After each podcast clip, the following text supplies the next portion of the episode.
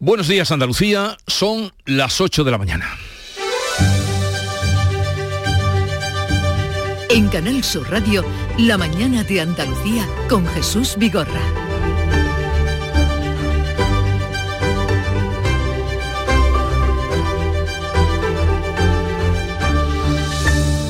El gobierno baja el IRPF a las rentas bajas y autónomos y grava a las grandes fortunas y empresas.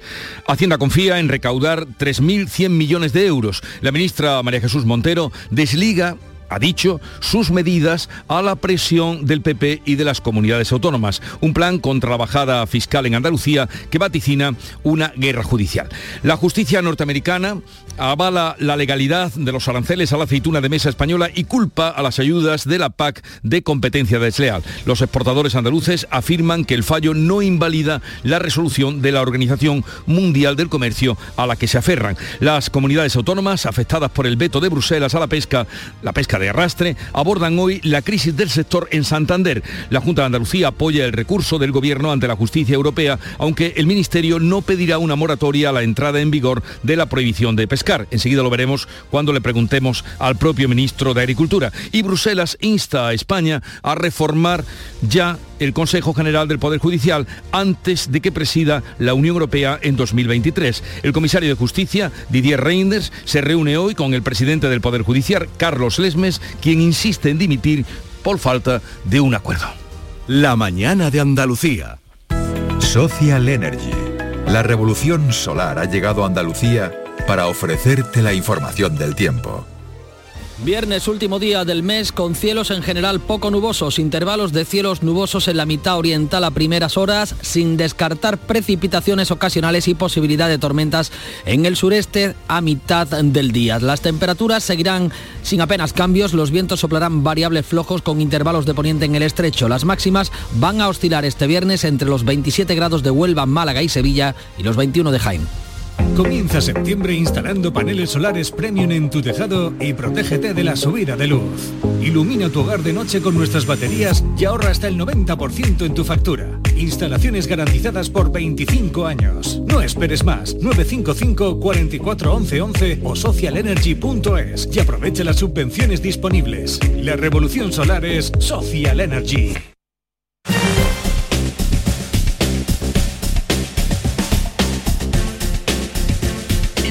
Esta hora cómo están las carreteras en Andalucía. Conectamos con la DGT, nos atiende Alfonso Martínez. Buenos días. Buenos días. En este momento en la red vial de Andalucía tengan precaución en Córdoba. Un accidente en la 4 en el entorno del Arcángel dificulta la conducción en sentido creciente del kilometraje, es decir, hacia Córdoba capital. Tengan especial cuidado si van a transitar por esta vía. Al margen de esta incidencia, en el resto de la red vial de Andalucía también encontramos circulación intensa en la provincia de Málaga, en la A7, en la Cala del Moral y también en Torres de Benagalbón, en ambos tramos en dirección Cádiz y en San Pedro de Alcántara en sentido Barcelona y en Sevilla dificultades de entrada a la capital hispalense por la 49 en el entorno de Camas y también en la ronda S30 especialmente en el puente del Centenario en ambos sentidos.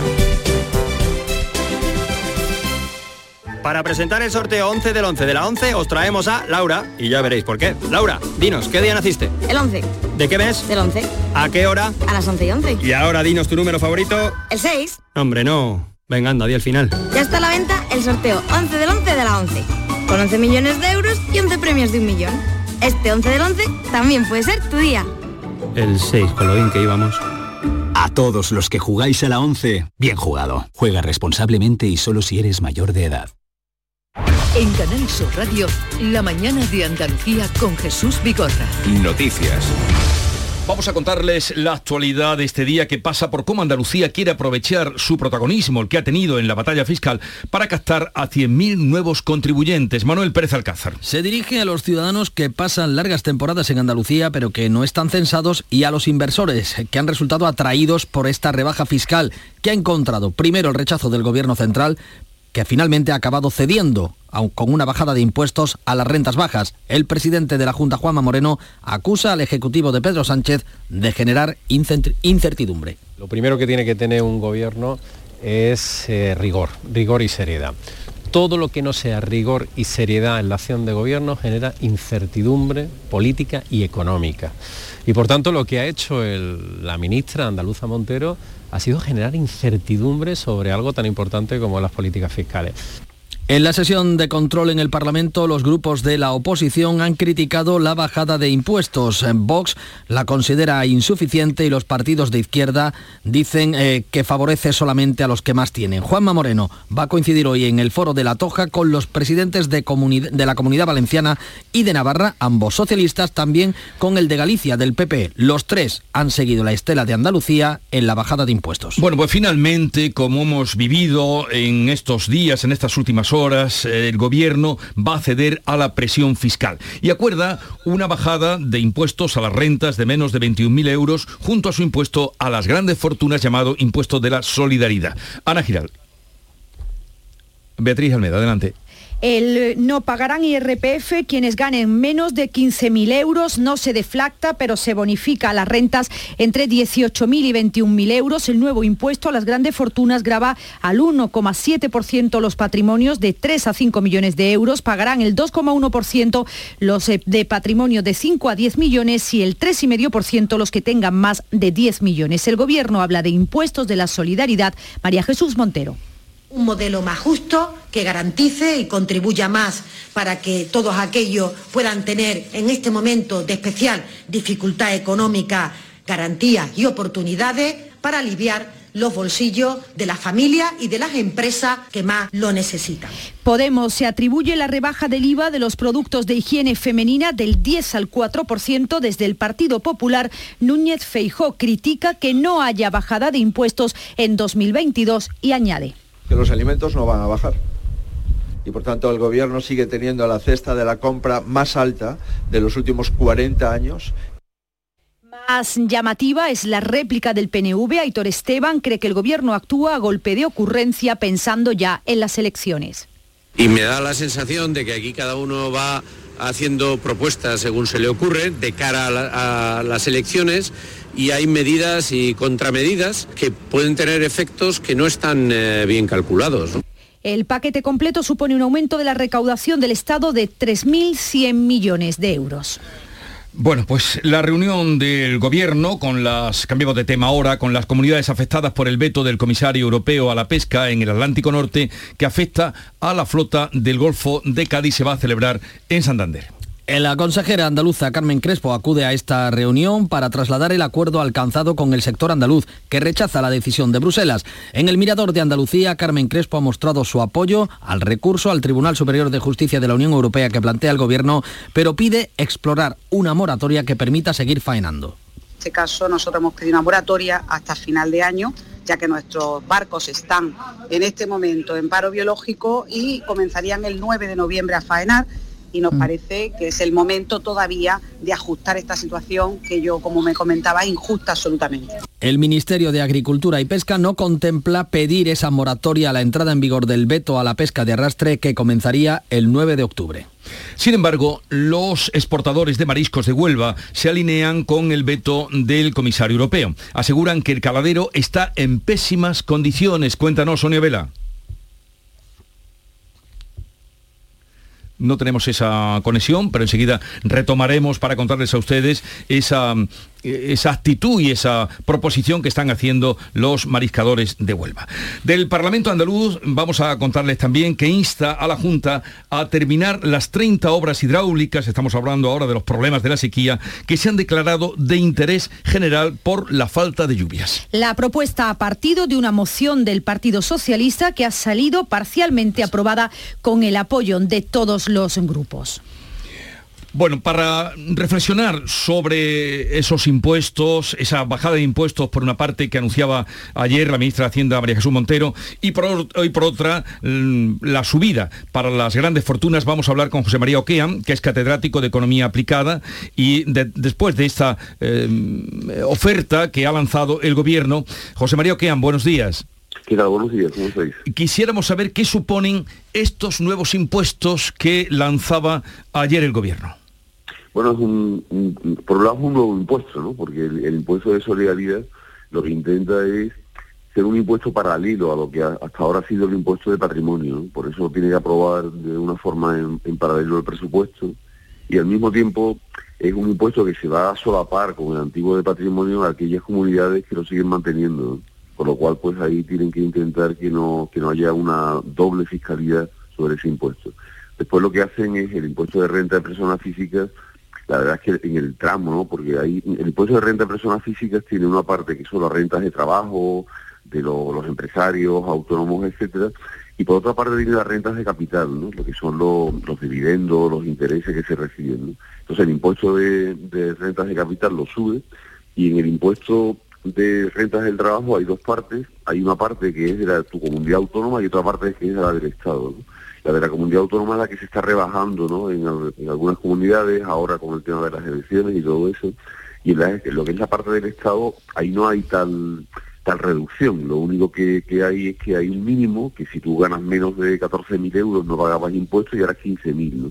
Con lo cual no hay ahí ninguna rebaja como tal, ¿no? Esa es la, la realidad. Al final son 3.000 y pico de millones más los que van a recaudar, es decir, no es una bajada, sino que es una subida de impuestos lo que ha hecho el, gobierno central.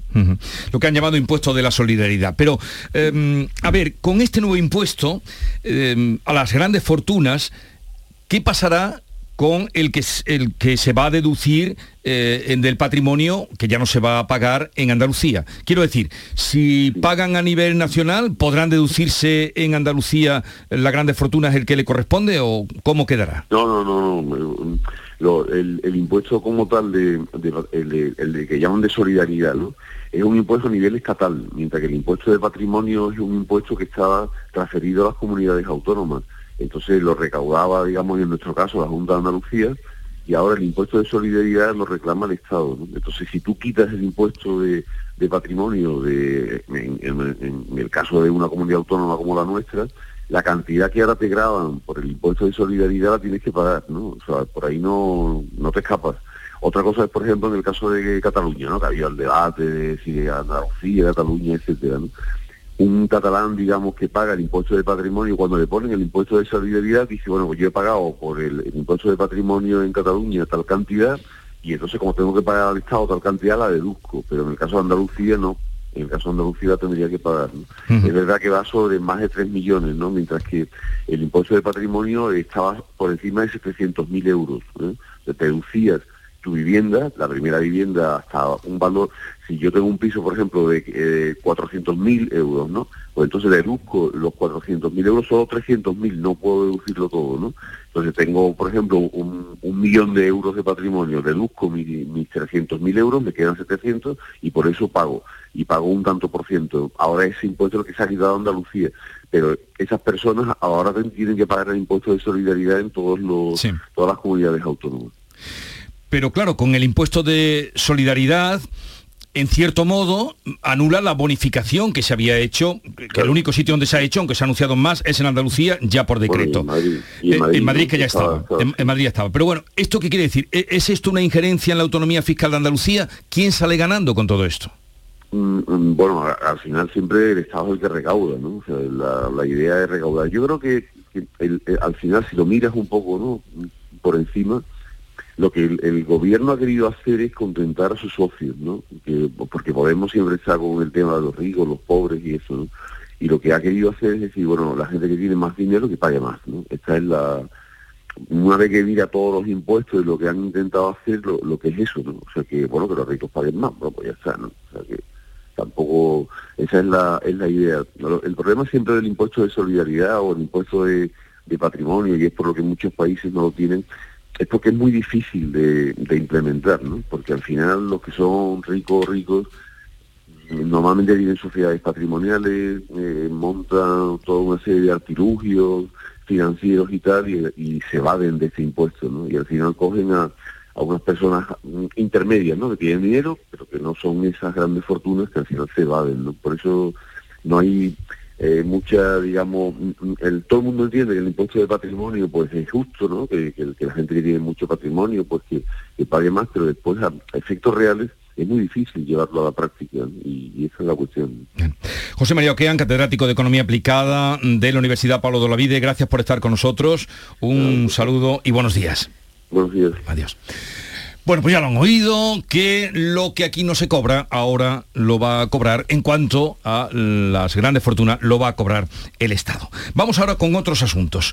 Revés de la justicia americana al sector de la aceituna de mesa español. Consideran legales los aranceles de Estados Unidos en contra del dictamen de la Organización Mundial del Comercio. Los jueces de Estados Unidos han fallado a favor del Departamento de Comercio de su país. La Asociación Española de Exportadores de Aceituna de Mesa, SEMESA, considera que el fallo no invalida la resolución de la Organización Mundial de Comercio que dio la razón a la Unión Europea, pero reconoce su presidente Antonio Mora que la decisión judicial no ayuda a resolver este problema. Vamos a exigir junto con el Gobierno de España a la Unión Europea que a su vez exija a Estados Unidos la modificación de sus leyes y la eliminación inmediata de los aranceles.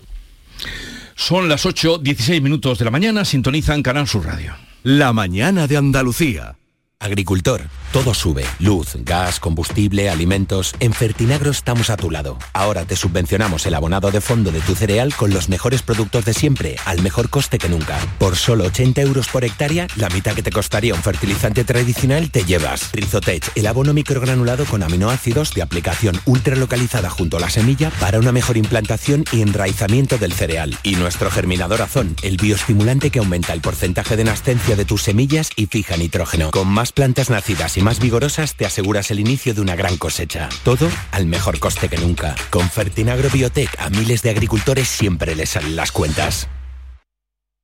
En Vitalden queremos saber qué hay detrás de tu sonrisa, porque si vienes a nuestras clínicas hay un 20% de descuento en ortodoncia, pero para nuestros pacientes hay mucho más. La confianza de traer a mis hijos a la misma clínica a la que llevo viniendo toda la vida. La seguridad de que mi ortodoncia esté supervisada por grandes profesionales certificados. Ahora financia 24 meses. Pide cita en 900 101 001 y ven a Vitaldent. En Canal Sur Radio, la mañana de Andalucía con Jesús Vigorra. Noticias.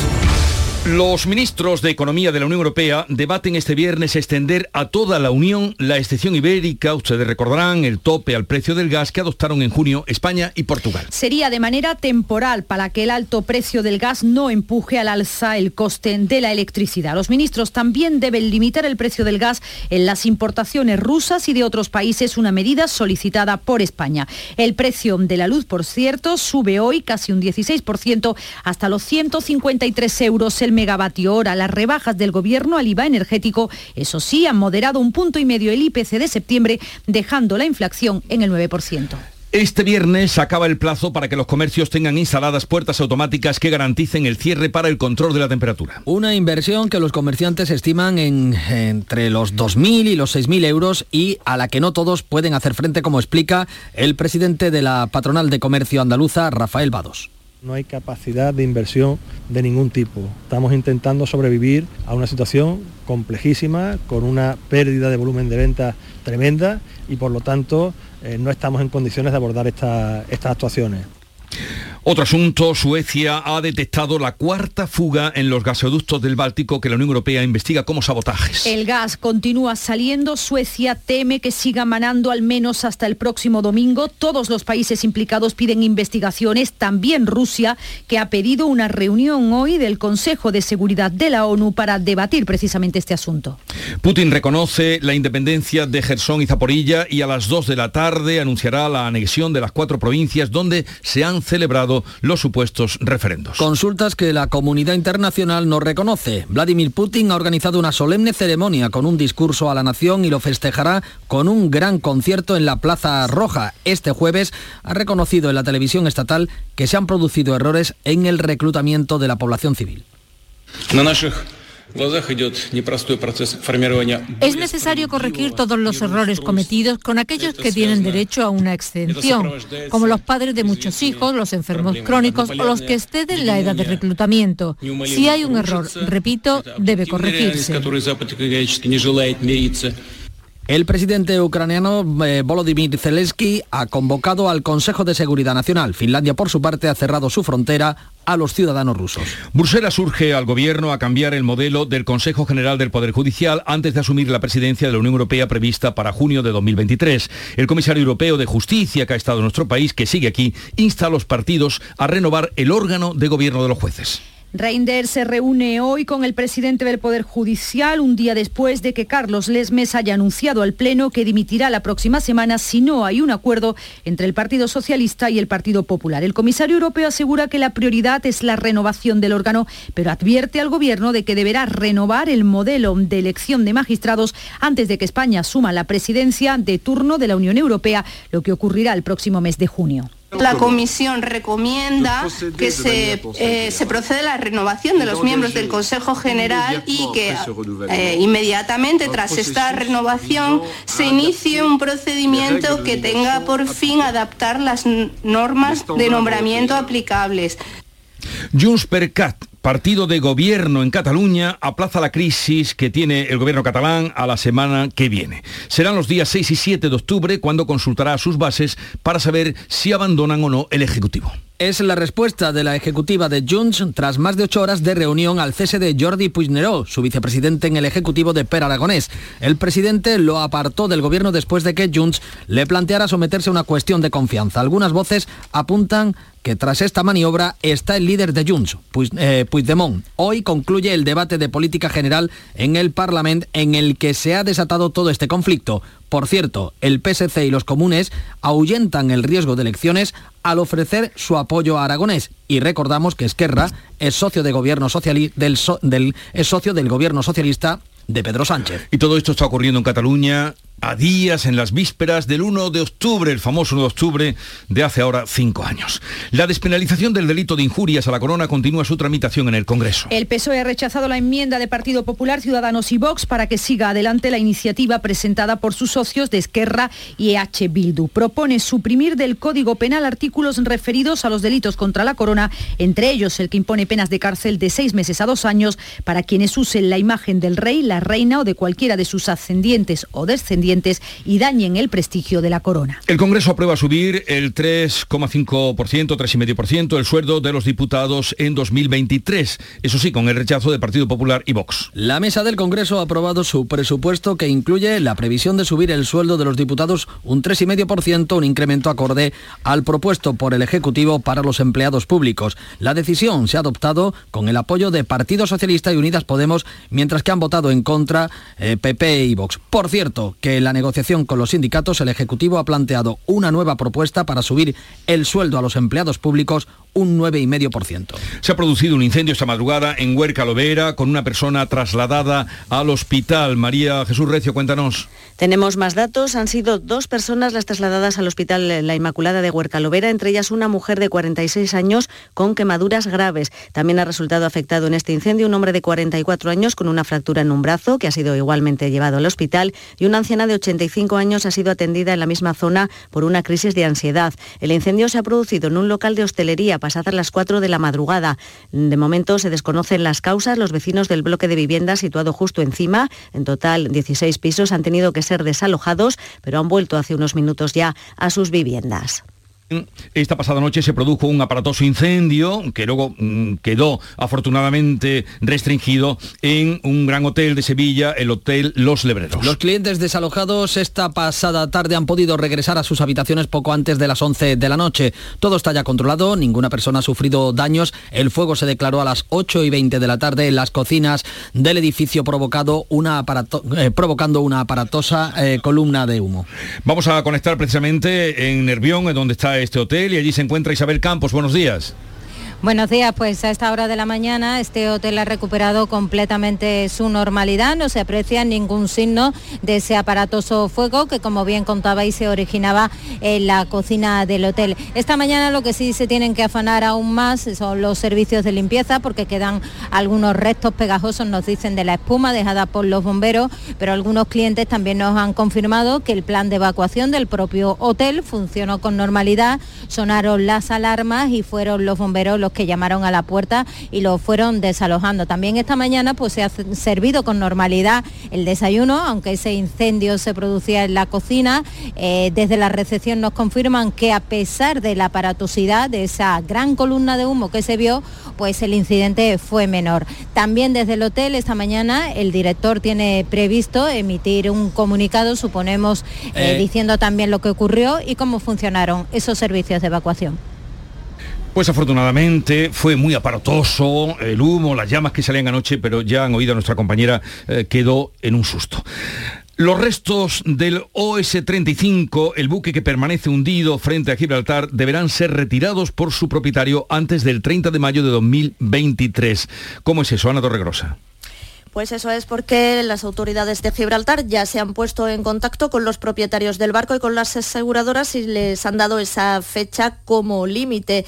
Tienen ahora en estas próximas semanas que elaborar un plan de actuación que garantice la seguridad y la protección del medio marino y licitar las tareas eh, de reflote del buque con una empresa que esté avalada por su trayectoria en ese tipo de operaciones y como decimos Jesús, el 30 de mayo del próximo año es la fecha que se plantean como límite para que el barco ya haya sido sacado completamente del mar pues a ver si se cumple, cosa que no ocurrió o no ha ocurrido con eh, el vertido de Annalcollar. Ahora ahí el nuevo juicio se va a celebrar el próximo 4 de julio, 25 años después de la mayor catástrofe medioambiental que se ha vivido en Andalucía. La Junta reclama a la empresa minera sueca Boliden casi 90 millones de euros por los gastos de limpieza tras el vertido al río Guadiamar. Este jueves se ha celebrado la audiencia previa. Nuevo brote de viruela ovina y caprina localizada en el área sometida a vigilancia en la provincia de Granada, en Carra Maldonado ha sido en Benamaurel, de nuevo dentro del perímetro de 10 kilómetros que estaba sometido a vigilancia desde que se registrara el primer brote el 19 de septiembre. Recordar, Jesús, que esta enfermedad no se transmite al ser humano ni por contacto ni por consumo de alimentos. Ciudadanos llevará al Congreso la próxima semana una iniciativa para que el Gobierno retire de manera inmediata el uso obligatorio de la mascarilla en el transporte público y también en las farmacias. La formación naranja alega la mejora en la situación del COVID y el alivio de la presión asistencial. Hoy es viernes y se van a actualizar los datos de la pandemia. El pasado martes se notificaron 19 fallecidos y 551 nuevos diagnosticados. En los hospitales andaluces había 160 personas con coronavirus, cinco de ellos en la UCI. También se van a actualizar este viernes los datos de la viruela del mono. El martes pasado había en nuestra comunidad 53 casos activos y 63 en investigación.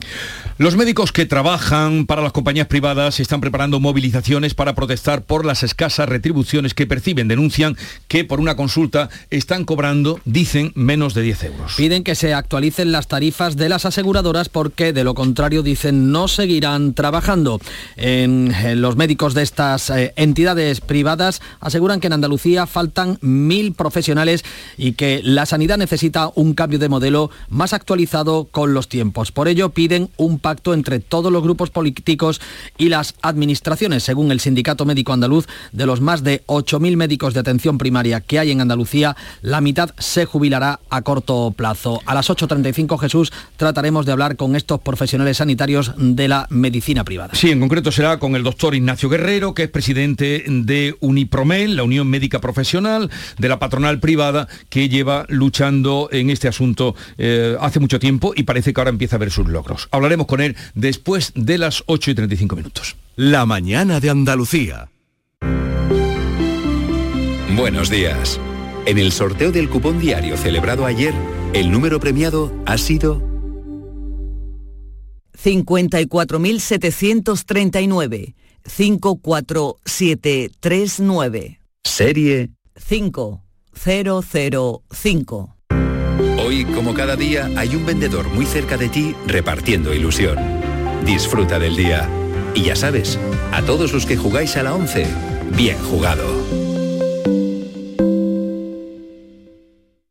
Comienza septiembre instalando paneles solares premium en tu tejado y protégete de la subida de luz. Ilumina tu hogar de noche con nuestras baterías y ahorra hasta el 90% en tu factura. Instalaciones garantizadas por 25 años. No esperes más. 955 44 11 o socialenergy.es y aprovecha las subvenciones disponibles. La revolución solar es Social Energy.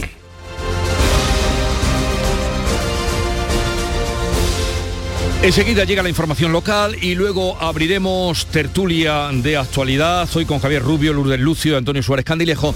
Y a partir de las 9 vamos a hablar con el ministro de Agricultura y Pesca, Luis Planas, que se encuentra en Málaga. No sé si va camino de Málaga o ha llegado ya a Málaga, pero habíamos quedado con él precisamente para hablar del tema de la pesca, de la pesca de arrastre, y aquí que ayer nos encontrábamos con ese varapalo de la justicia norteamericana que dice que los aranceles que graban la aceituna de mesa a un 35% los mantienen. Hablaremos también de eso.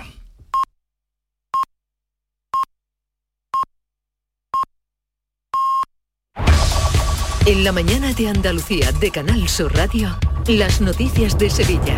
Con Pilar González. Hola, buenos días. La ciudad va a tener un viernes a partir de esta tarde muy intenso con muchos eventos que van a condicionar el tráfico. Lo principal, la carrera nocturna del Guadalquivir y la procesión de Santa Genoveva a la Catedral. Y esta mañana en el Hotel Los Lebreros, jornada de limpieza tras el incendio de anoche originado en la cocina. Enseguida se lo contamos antes el tráfico.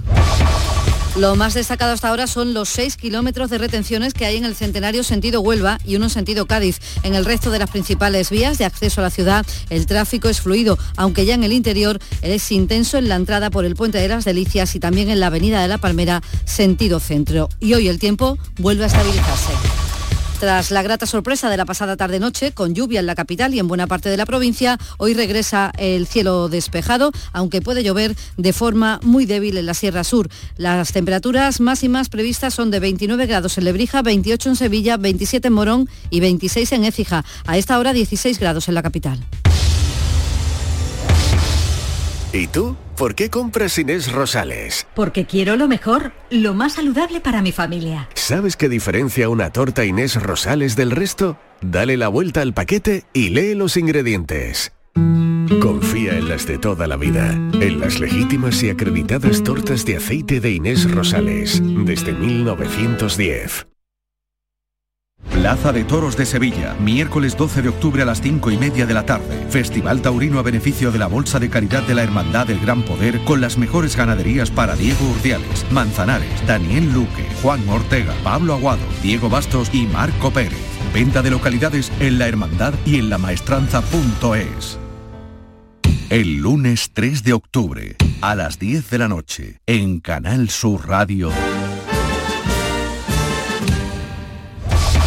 Los desplazamientos van a ser muy complicados este viernes en Sevilla, sobre todo a partir de la tarde. Son muchos los eventos que van a obligar a cortar el tráfico. El principal es la carrera nocturna de 10 kilómetros y con unos 20.000 corredores que saldrán a las 10 de la noche. Pero mucho antes, a las 3 y media de la tarde, comienzan los cortes de tráfico que se irán extendiendo a lo largo de la jornada desde el Paseo de las Delicias. Y esto coincide con la salida extraordinaria de la Hermandad de Santa Genoveva, que adapta itinerario y ritmo a la carrera nocturna del Guadalquivir. Además, hay un concierto en la Plaza de España tres espectáculos de la Bienal, la Feria de San Miguel en el Muelle de la Sal y la Noche de los Investigadores en el centro. El alcalde Antonio Muñoz aconseja dejar el coche en casa. Lo que cabe es apelar al, sentido común, a no utilizar el coche privado, salvo lo estrictamente necesario y por tanto movernos, en, eh, o movernos a pie o movernos con el transporte público, es que no cabe otra. La normalidad ha regresado al Hotel de los Lebreros mmm, tras el incendio originado al final de la pasada tarde en la cocina y que obligaba a desalojar todo el inmueble. Los servicios de extracción han ventilado por la cubierta el humo negro y en media hora la situación quedaba controlada. Hoy es jornada de limpieza y allí está en el Hotel Los Lebreros. Isabel Campos, buenos días. Buenos días, el Hotel Los Lebreros funciona a esta hora como es habitual, aunque con más trabajo para los servicios de limpieza que deben retirar los restos de esa espuma de los servicios de extinción de incendios, entre otras cosas. Por lo demás, funciona todos los servicios, como nos ha contado ahora mismo esta clienta. Y como a las 12 por ahí, la verdad, que entramos directos. Ya habíamos hecho el check-in por la tarde, entonces nos enteramos por, por internet, la verdad. Y yo no noto ni olor ni nada de nada, la verdad. Esta mañana los desayunos bien. Perfectamente. El hotel, como nos acaban también de confirmar, emitirá esta mañana un comunicado. Gracias Isabel. Habrá juicio por el vertido minero de Aznalcóllar. Será el 4 de julio de 2023 y Emasesa estudia subir el precio del agua el próximo año a partir de septiembre. Deportes, Nuria Gaciño, buenos días. Buenos días, vuelve la Liga en Primera División, séptima jornada donde el Sevilla recibe mañana a las seis y media al Atlético de Madrid, ante el que no puede fallar si no quiere meterse en problemas. Se recupera Joan Jordán, el que no estará es Marcao, que sigue al margen. El domingo el Betis viaja a Vigo para medirse al Celta. Hoy pendientes del estreno en la Liga CB del Betis de baloncesto, a las 7 recibe al Valencia Basket y pendientes de la lista de Jorge Vilda, donde una de las novedades podría ser Yolanda Aguirre, portera del Sevilla, que debutaría con la absoluta. Gracias, Nuria. Y Estrella Yedra, la vecina de Cerro Amate, que devolvió el dinero que se encontró en la calle, pues ha conseguido un trabajo por un año y además también ha recibido en su cuenta bancaria la misma cantidad que devolvió, 490 euros. Se los ha donado el pianista James Rode. A esta hora 12 grados en Morón, 16 en Sevilla, 13 en Los Palacios.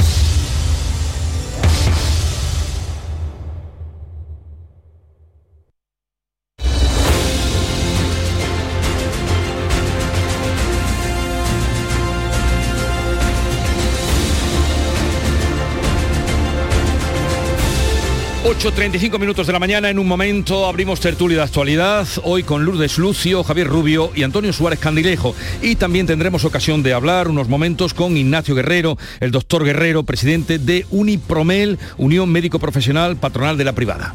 Sencilla, rápida, fácil, de manejar.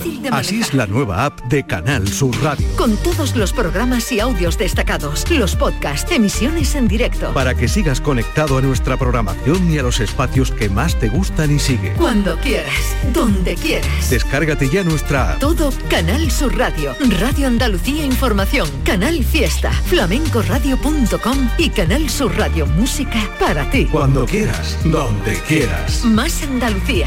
Más Canal Sur Radio. Buenos días. En el sorteo de mi día de la 11 de ayer, la fecha ganadora ha sido 6 de noviembre de 1992. Y el número de la suerte, el 2. Recuerda que hoy, como cada viernes, tienes un bote millonario en el sorteo del Eurojackpot de la 11. Disfruta del día. Y ya sabes, a todos los que jugáis a la 11, bien jugado.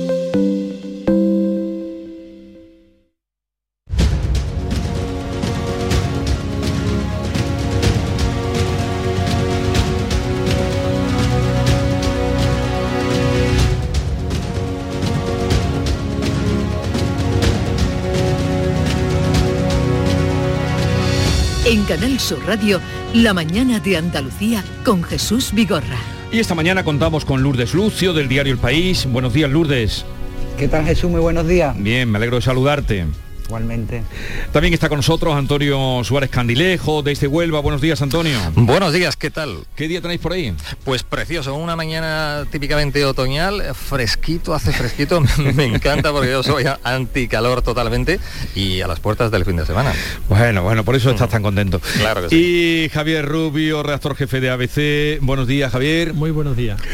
Eh, bueno, enseguida vamos a entrar con mm, temas de, mm, bueno, pues de los temas que tenemos sobre la mesa, pero yo quisiera haceros una pregunta así directamente. Ya está más que contado esta mañana ese impuesto llamado de la solidaridad que ayer sacaba el gobierno en respuesta al desafío de las rebajas fiscales que planteó Juanma Moreno. Todo empezó en Madrid el lunes 19.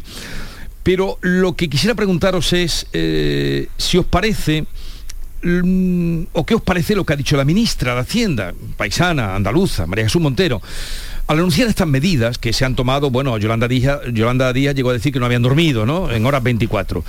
Dijo que era una decisión ajena a cualquier presión por parte de las comunidades que están bajando impuestos.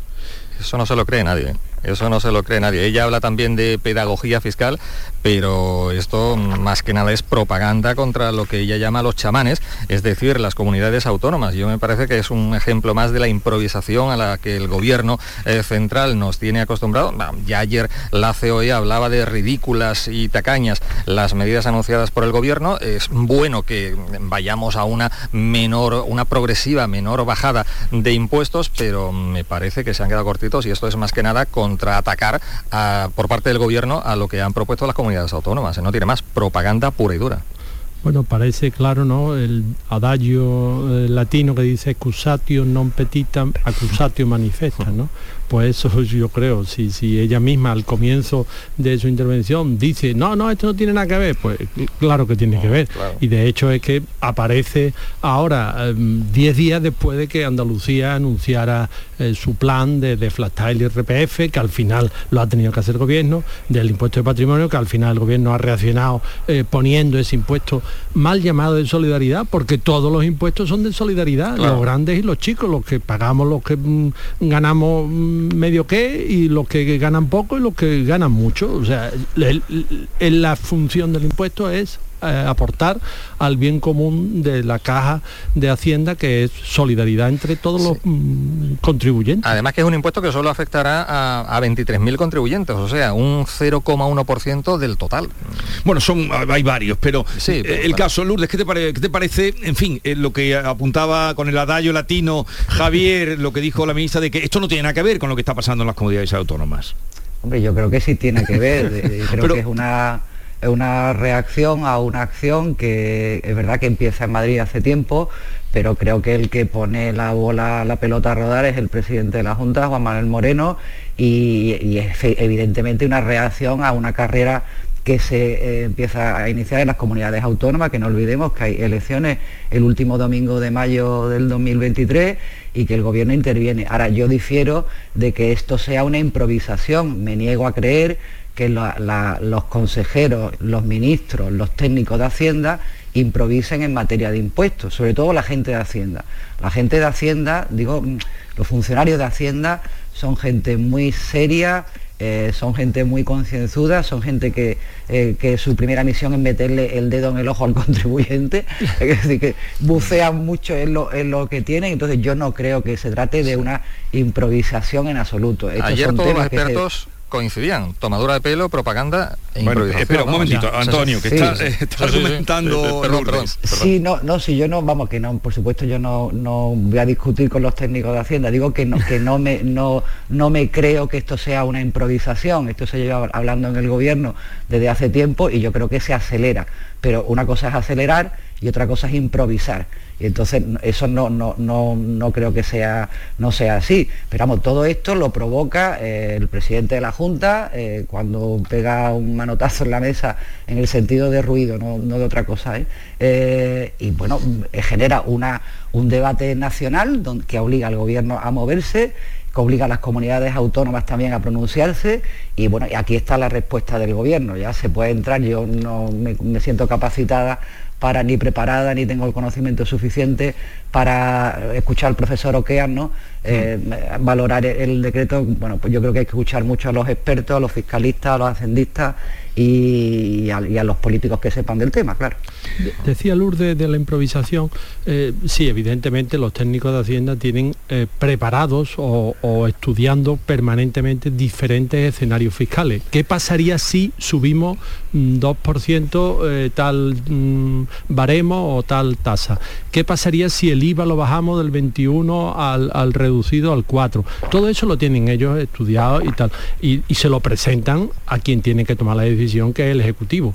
Ahora, yo creo que se puede hablar de que sí, efectivamente, eh, ha sido todo muy a, a- a uña de, de caballo, ¿verdad? Y que, mm, hombre, mm, se llevaba hablando pero con posiciones que, que son justamente las contrarias de las que ahora eh, asume el PSOE en el gobierno, ¿no? Entonces, eh, sí, precipitación o, o- sí, lo que tú decías, ¿no? Al final, eh, Juanma Moreno le ha dado una patada a la, a la mesa de juego, ¿verdad? Y de repente todos los actores, todos los que estaban participando, pues han tenido que reacomodarse a esa nueva realidad fiscal que había dibujado Andalucía. Pues sí, además hay, hay otra cosa, Javier, de lo que dices, ¿no? Que, que- que no hay que olvidar en el contexto, aparte de la, de la- de la propuesta que lanza el presidente andaluz, ¿no? En el contexto que se produce este anuncio, que es en la, en la negociación entre Unidas Podemos y el Partido Socialista con los presupuestos generales del Estado, que van a ser los últimos de la legislatura. Es decir, todo mm, mm, eh, en Unidas Podemos estaban presionando para, de, de hecho ayer se produjo un caótico presentación de quién no, de, de quién había adelantado a quién, Sí. de una carrera un poco absurda cuando lo que nos interesaba era el contenido, no tanto la, eh, la forma, ¿no? Eh, y, y en ese contexto, pues se hace también este anuncio, eso no hay que perderlo de vista. Sí, a mí me parece, evidentemente también, como dice Lourdes, eh, me parece que es una carrera absurda la que han iniciado en los últimos tiempos las comunidades autónomas, pero eh, improvisación. ¿Y qué hacen, Antonio? Claro, pero precipitación, pero eh, es que si no, y lo estamos comentando aquí, si el presidente del gobierno andaluz, Juanma Moreno, no inicia este debate, y antes Madrid, el gobierno no se mueve y el gobierno da la impresión de que está haciendo oposición a las comunidades autónomas. la propia ministra Montero ayer lo decía, que en fin, que quizás no fuera el momento, quizás no fuera... Eh, eh, o sea, ella misma trataba de justificarse ante las críticas que, que, le, iban, que le iban a venir, ¿no? Eh, evidentemente hay algunos que dicen que, que vamos hacia una sociedad sin impuestos, ¿no? eso es imposible. Claro, imposible. Y yo estoy muy a gusto de pagar los impuestos porque si no, después, para tener servicios públicos dignos, evidentemente, eso hay que pagarlos. Pero que está claro que el gobierno no hubiese reaccionado de no ser por el debate que se inició hoy por parte de, de Andalucía en este caso. ¿no? Eso está clarísimo. Y después otra clave, como bien decía Lourdes, estamos en un curso electoral con la, con la mirada puesta en las próximas elecciones eh, municipales. Y bueno, también otra cosa, el PSOE se ha quedado sin discurso. Eh, eh, cuando fueron comunidades autónomas del PP, ya enseguida sacó a colación eso de que quizás el estado del bienestar se podría poner en peligro. Ahora como ya está Valencia ahí y posiblemente otras vengan después con, con sello socialista, ahora el PSOE a mí me da la impresión de que se ha quedado sin discurso, ¿no? Hombre, lo que, vamos a ver, había un, de creo que lo dijimos la semana pasada, ¿no? Que habíamos puesto demasiado el foco en lo del patrimonio, que bueno, al final pues el gobierno se inventa esta treta, llamémosle así, y tendrán que seguir pagando el año 23 y el año 24. Pero donde estaba la cuestión mm, candente era la deflactación de las tablas del IRPF, que eso al final no le ha quedado más remedio al gobierno, porque es que si no, las rentas más bajas iban a pagar más impuestos este año.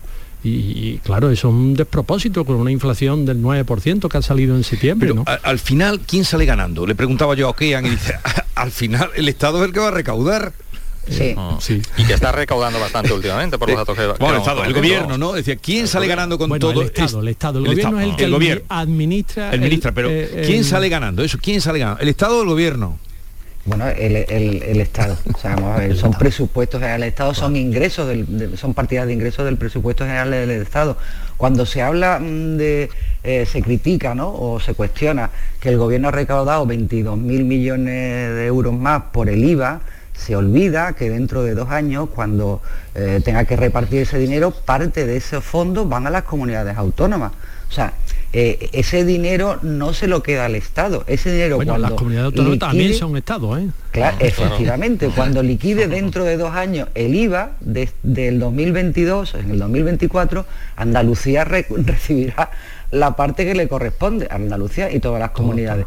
Es decir, que no, yo cuando dicen eso, Sánchez se queda, eh, vamos, a, ser un poco rigurosos y serios. Es el Estado el que está recaudando y dentro de dos años ese dinero vendrá por el sistema de liquidación de, de vamos, está previsto en el sistema de financiación de las comunidades autónomas. Lourdes ha apuntado ahí una clave importante que es la, reforma del sistema de financiación autonómica que está todavía pendiente y que yo creo que pero, eso que estaba en primer plano claro ahora ha desaparecido, pero que al final sigue estando ahí. Permitidme un, permitidme un segundo porque os contaba antes al empezar que había eh, concertado cita con el doctor Ignacio Guerrero que es el presidente de Unipromel. Es la Unión Médica Profesional Patronal de la Privada. Y es que es que los médicos de la sanidad privada amenazan con paros en toda Andalucía si no se actualizan los precios que las compañías privadas les están pagando por consulta. Para que se hagan una idea, pues en Andalucía ejercen en la medicina privada eh, un 36% de los médicos de nuestra comunidad. Doctor Guerrero, buenos días. Eh, buenos días, Jesús. Encantado de saludarte. Igualmente, ¿por qué ahora esta reivindicación de los médicos que trabajan en la privada? Bueno, ya porque no tenemos otra salida. Son 30 años soportando pues la imposición, como te hemos contado otras veces cuando hemos ido a tu programa, la imposición de unas condiciones que desde nuestro punto de vista ya sobrepasan todos los límites. O sea, ya, ya estamos o acabamos con esto o realmente estamos poniendo en riesgo nuestra propia situación personal, laboral o, y la de nuestros pacientes. O sea, esto ya es un tema muy grave. ¿eh? Por eso quiero que lo trasladéis de esa manera a vuestros oyentes. ¿Hasta dónde están dispuestos a llegar ustedes? Y usted, eh, que además es el que ha estado eh, pues peleando desde Unipromel. Bueno, nosotros llevamos tres años diciéndole a estas compañías que, esto es insostenible, que no podemos mantener una situación de calidad y de prestación sanitaria con una guerra de precios que tienen ellos, de vender pólizas muy baratas, low cost, y luego trasladar los recortes y los recortes a los propios médicos. Pero claro, ¿cómo le explico yo a mis pacientes que, mire, que es que usted viene con una financiación prácticamente mínima, es que es insuficiente para que yo le dé una buena calidad. ¿Hasta dónde estamos dispuestos a llegar? Bueno, pues a contar con la colaboración de nuestros pacientes.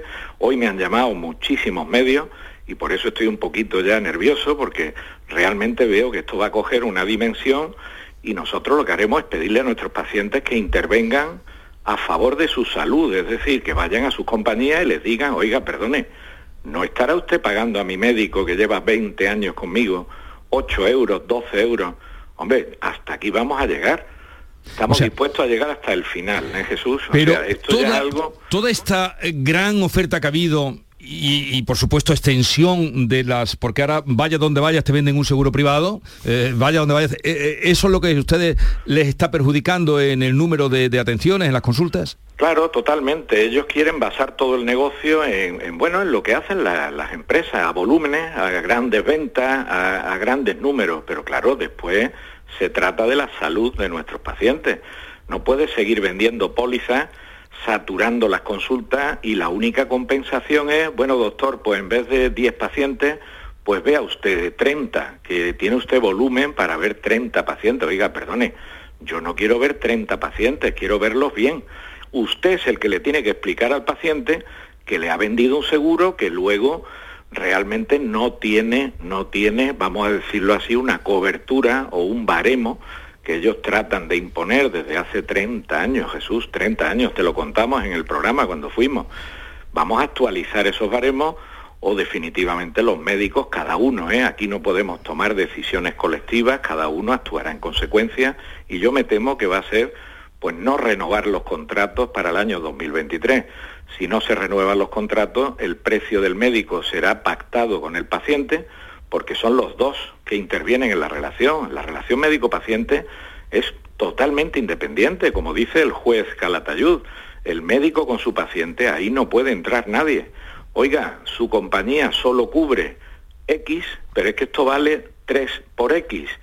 Usted decide lo que quiere, pero yo no le puedo dar un tratamiento por un dinero o por una contraprestación que desde mi punto de vista se ha quedado totalmente desfasada. Y solo para que la compañía o el grupo o quien sea, pues tenga una cuenta de resultados. Esto se ha acabado. ¿eh? El año que viene la compañía que no se sienta a negociar probablemente se va a encontrar con cientos o miles de pacientes en sus oficinas reclamando, oiga, perdone, a mí me dice el médico que de baremo nada, que su precio lo pone él, cada uno pondrá el suyo y volveremos a un mercado de medicina libre donde el paciente tiene que elegir. Tú puedes ir a un médico recomendado por la compañía, perfecto, pero ya veremos cuántos médicos hay en esos cuadros de la compañía. O sea, esto ya se ha puesto... entiendo entonces, doctor Guerrero, que la relación ahora mismo, dice usted que se van a renovar los contratos con eh, las eh, aseguradoras, está rota. Está rota, no se sientan a negociar, Jesús. Faltan tres meses. Yo estoy ya hoy muy, muy enfadado porque he llamado a muchas compañías. Desde el Colegio de Médicos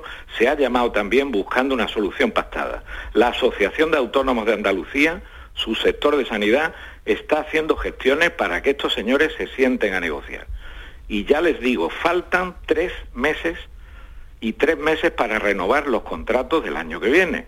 Que ustedes no quieren revisar y negociar los baremos perfecto, como los baremos son puramente orientativos, los contratos del año que viene no incluirán una cláusula de ajustarnos a baremos, pero ¿quién es una compañía para decirme a mí lo que yo tengo que cobrar por mi trabajo?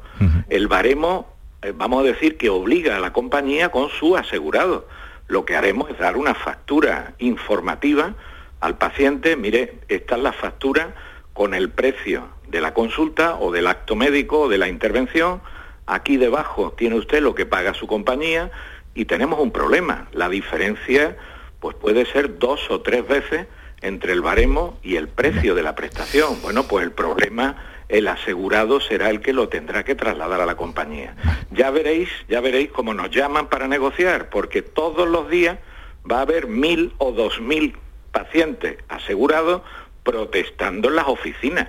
Son dos millones de asegurados en Andalucía. Dos millones de asegurados en Andalucía. Esto, esto es insoportable para una compañía, pero oiga, siéntese a negociar. El presidente del Consejo Andaluz, la propia Consejería de Salud, los va a llamar para arbitrar una negociación, para... Pero bueno, es que no puede ser sentarte y decir, no, yo pago lo mismo que hace 30 años, y si a usted no le interesa, pues váyase. No, mire, no, esto no son lentejas, Jesús, esto es salud, esto es paciente, enfermedad, sufrimiento. Hombre, ya vale, vamos a financiar correctamente los tratamientos y la asistencia médica porque si no la financiamos, verdaderamente estamos poniendo en peligro todo el sistema. ¿eh? doctor Ignacio Guerrero, presidente de Unipromer, eh, ya veremos, seguiremos eh, esta, este problema que usted nos pone sobre la mesa y en antena y nada, suerte en su lucha, que ya nos consta que es mucho tiempo el que lleva usted peleando por esta situación. Un saludo y buenos días. Muchas gracias, Jesús. un abrazo. Bueno, por lo que cuenta este doctor, vamos a detenernos un poco en esto. Dos millones, dice, de asegurado. Ya sabéis, no hay lugar Mm, banco, eh, aseguradora de, accidentes o de vehículos que no te ofrezca en los últimos años, bueno, últimos años no ofrezca un seguro. Eh, ¿Qué os parece? Está... Pues mira, yo lo estaba escuchando y, se me venía a la, cabeza cuando estábamos hablando con los transportistas, ¿acordáis? De la huelga de transporte, ¿verdad? Y decían, claro, es que al final estamos en manos de unos intermediarios que ponen los precios. Y se me venía también la queja recurrente de los agricultores, de la ah. gente que produce en el campo, que dice que estamos en manos de unos intermediarios, unas grandes compañías de distribución que tienen los canales y que son las que nos fijan los precios, en algunos casos por debajo del coste. Claro, aquí no estamos hablando por debajo del coste, mm, porque es un acto médico, es un acto intelectual, digamos, ¿verdad? Tiene algún coste de, de diagnosis y tal, pero eh, pero al final es lo mismo. Es un sistema en el que los que de verdad están eh, produciendo están cautivos en unos canales de distribución que no controlan. Y de ahí surge todo. en, los tres casos que te, he puesto. Aunque, aunque parezca que no tiene nada que, ver las lechugas con, con los oculistas. Mm. Es, eh, son dos millones de, asegurados en Andalucía, lo estamos comentando, es una cifra a tener en cuenta. Eh, confío que haya una, pronta solución en las próximas semanas o en los próximos días. Y lo que decía Javier, eh, los intermediarios al final, en fin, son ahí un poco el problema de toda esta situación. Y no me voy a repetir, no voy a repetir lo, que ha dicho, pero es muy cierto el tema que, bueno, los agricultores también lo han pasado mal, la, gente del transporte, los camioneros, y ya, ya digo, confío que haya una pronta solución en este asunto. La salud es importantísimo, ni que decir tiene, y con la salud no se, no se juega, evidentemente. Pero aquí, salud, negocio, negocio, salud, el negocio de la salud. Claro, yo lo que, lo que espero es que, que al final no seamos los pacientes los que pagamos el pato, que es lo que nos pasó con, los, con los, transportistas. Decir, bueno, sí, solidaridad con los transportistas, pero yo voy a comprar y mire usted, me está costando tanto más la huelga de los transportistas. ¿no? Eh, bueno, esto de la sanidad privada en Andalucía, uno de cada cinco andaluces tiene seguros privados. Ah. Entonces, hasta ahora la sanidad privada también soporta la tensión y el colapso que está sufriendo la, sanidad pública. Quiero decir, no, no son, eh, son sistemas que se, que se comunican entre ellos. De hecho, muchos, muchos médicos que trabajan en la pública trabajan también en la, en la privada. ¿no? Ah. Entonces, claro, el, doctor Guerrero dice que le pagan, ¿no? Ha dicho 8 eh, euros por, por, consulta. Bueno, pues es un problema de las aseguradoras, de las empresas aseguradoras. Yo por eso digo que insisto en que, que esperemos que no seamos los pacientes los que tengamos ahora eh, que pagar, si pagas un seguro médico, no sé, 100 euros al menos, eh, si tú no tienes seguro médico, vas a un privado, te puede costar la consulta 200 y pico euros. ¿eh? Ah, Pero por aquí sale ahora esa mm, masiva, esos, captación, de, de, pólizas. Se han vendido muchas pólizas. porque es un negocio, Jesús, tú lo has dicho. Es un negocio, la sanidad es un negocio impresionante. De hecho, mm, Es decir, si es que la pandemia, por ejemplo, lo hemos visto bueno, cómo ha crecido exponencialmente, una cosa impresionante, ah. ¿no? Y, es un negocio, o sea, lo que pasa que, que es un negocio que, que, aborda la salud de las personas ni más ni menos, o sea, la ah, enfermedad, curarte una enfermedad, ¿no?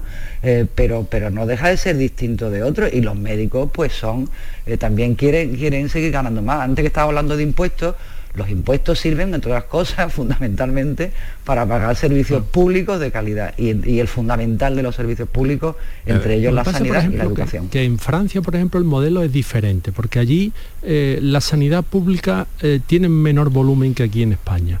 Y lo que hace el, Estado eh, es date un cheque sanitario derivar pacientes, ¿no? Claro, tú necesitas una consulta y, te da, pues mire usted, esto está tasado y vale tanto. Y ahora usted con ese bono, con ese cheque, se lo da al médico, se lo da a la compañía, lo contrata, mm, un cuadro médico, lo que usted quiera. Pero esto es lo que yo pago por mm, tal acto médico. Sí, lo que decía es otra forma. el doctor Guerrero, que, que es, yo le llevo oyendo hablar de esto eh, y, los médicos han confiado en él y está llegando, bueno, ya ha llegado hasta llevar el, tema a Bruselas, ¿no? Ah. Eh, esta situación que hay. Bueno, vamos a llegar a las 9 de la mañana, eh, la salud es lo que importa, como decía Lourdes, es lo primero, es, lo fundamental, cuando uno tiene salud, todo se puede ver de otra manera y vivir de otra manera.